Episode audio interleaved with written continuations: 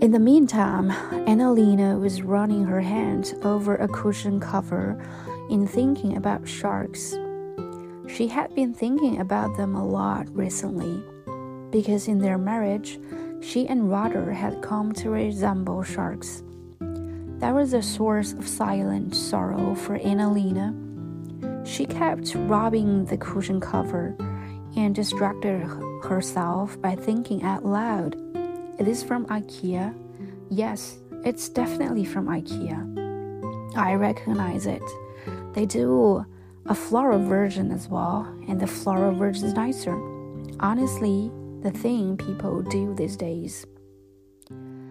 Oh, you could have woken Anna-Lena in the middle of the night and ask her to recite the IKEA catalog. Not that there would be any reason to, of course, but you could if you wanted to, and that's the point. Anna-Lena and Roger had been to every IKEA store in the whole country. Roger has many faults and failings. Anna-Lena knows people think that, but uh, Anna-Lena is always reminded that he loves her in IKEA. When you have been together for a very long time, it's the little things that matter. In a long marriage, you don't need words to have a row, but you don't need words to say I love you either. Once, when they were at IKEA, very recently, Roger had suggested when they were having lunch in the cafeteria that they each have a piece of cake because he understood that it was an important day for Anna-Lena and because it was important to her, it was important to him as well. Because that is how he loves her. She went on rubbing the cushion cover that was nicer in the floral pattern and glanced over at the two women in a way Anna-Lena thought was discreet, and the pregnant one and her wife. Roger was looking at them as well he was holding the realtor's prospectus with the layout of, of the apartments in his hand and grunted, For God's sake, darling, look at this. Why do they have to call the small room Tiles room? It could just as well be a perfectly ordinary damn bedroom. Roger didn't like it when there were pregnant women at apartment viewings because couples expecting a baby always bid too much. He didn't like children's rooms either. That's why Anna-Lena always asks Roger as many questions as she can think of when they walk through the children's section in IKEA to help distract him from the incomprehensible grief, because that's how she loves him. Ro caught sight of Roger and grins, as if they weren't really at war with each other. Hi, I'm Ro, and that's my wife, Julia, if there. Can I borrow your tape, measure? I forgot mine. Absolutely not, Roger snapped, clutching his tape measure, pocket calculator, and notepad so hard that his eyebrows started to twitch. Calm down. I only want to. Ro began. We all have to take responsibilities for our own actions, Anna-Lena interrupted sharply. And Ro looked surprised. Surprise made her nervous, and nervousness made her hungry. There wasn't much she could eat in the immediate vicinity, so she reached for one of the limes in the bowl on the coffee table.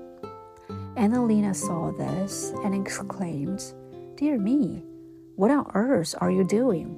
You can't eat those. They were viewing limes.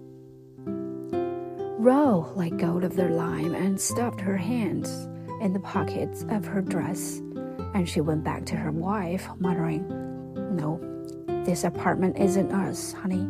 It's nice and all that, but I'm getting bad vibes here. Like we could never be our best self here, yeah? Remember me saying I'd read about we energies that month when I was thinking about becoming a interior designer. When I learned that we had sleep facing east, and then forgot if it was your head or your feet that, uh, well, never mind. I just don't want this apartment. Can't we just go? Zara was standing out on the balcony and she gathered the record of her feelings into an expression of derision and went back into the apartment. Just as she walked in, the pregnant woman let out a yelp. At first, it sounded like a roar of guttural rage from an animal that's just been kicked, but eventually the words became clearer. Now that's enough, Ro. I can take the birds, and I can take your awful taste in music, and I can take a whole load of other crap, but I am not leaving here until we've bought this apartment, even if I have to give birth to our child right here on this carpet. The apartment fell completely silent. Everyone was staring at Julia. The only person who wasn't was Zara because she was standing just inside the balcony door and staring at the bank robber. One second passed, then two, in which Zara was the only person in the room who had realized what was about to happen.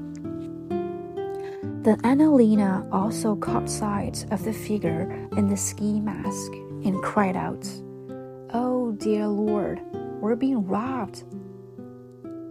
Everyone's mouth opened at the same time, but no words came out. Fear can numb people at the sight of a pistol, switch off everything except the brain's most important signals, silence all background noise. Another second passed, then one more, in which all they heard was their own heartbeats. First, the heart stops, then it races. First comes the shock of not understanding what is happening, then comes the shock of realizing precisely what is happening. And the survival instinct and the fear of dying start to fight, making space for some surprisingly original thoughts in between. It's not unusual to see a pistol and think, did I switch the coffee machine off this morning instead of what is going to happen to my children? But even the bank robber was silent, just as scared as all the others. After a while, the shock gradually turned to confusion.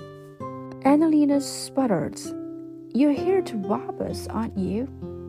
The bank robber seemed to be about to protest, but didn't have time before Anna-Lena started to tug at Roger like he were a green curtain, crying, Get your money out, Roger. And Roger squinted skeptically at the bank robber and was evidently engaged in a completely internal struggle because, on the one hand, Roger was very cheap, but on the other, he wasn't particularly enamored with the thought of dying in an apartment with as much potential for renovation. So he pulled his wallet from his back pocket. Men like him always keep their wallets, except when they were at a beach, when they keep it in their shoes but found nothing of use in it. So he turned to the person closest to him who happened to be Zara, standing over by the balcony door and asked, Have you got any cash on you? Zara looked shocked. It was hard to work out if that was because the pistol or the question. Cash? Seriously, do I look like a drug dealer? The bank robber's eyes, visible through the repeatedly adjusted holes in the sweaty mask, were darting around the room. Eventually, the bank robber shouted, No, no, this isn't a robbery. I just.